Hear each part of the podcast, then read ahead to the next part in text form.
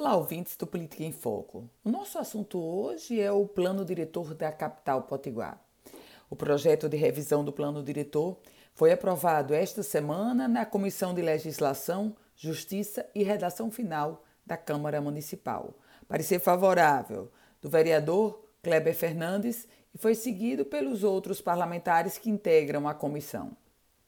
A revisão do Plano Diretor, esse projeto enviado pelo prefeito Álvaro Dias, passará agora por outras seis comissão, comissões, seguindo para a Comissão de Finanças, Orçamento, Controle e Fiscalização, e depois desse périplo em seis comissões é que deverá chegar, até dezembro, ao plenário da Casa Legislativa da capital potiguar.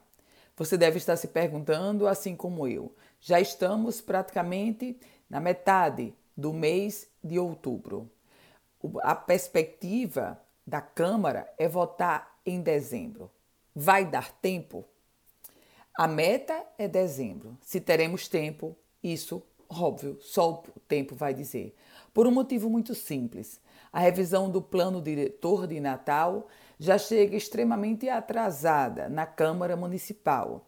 Ela deveria ter sido feita lá na gestão do agora ex-prefeito Carlos Eduardo Alves, mas foi com o gestor Álvaro Dias que essa, esse projeto de revisão foi levado adiante. O detalhe é que o atraso ocorrido no executivo não pode, de maneira alguma, comprometer o debate necessário e importante que a Câmara Municipal de Natal precisa fazer. O desenvolvimento da cidade passa, sim, pela revisão do plano diretor. Nós temos hoje muitos investimentos represados na capital potiguar aguardando essa revisão do plano diretor. E o grande desafio dos legisladores é trazer um novo plano diretor que destrave o desenvolvimento, mas obviamente também não comprometa a cidade. O nome disso é sustentabilidade.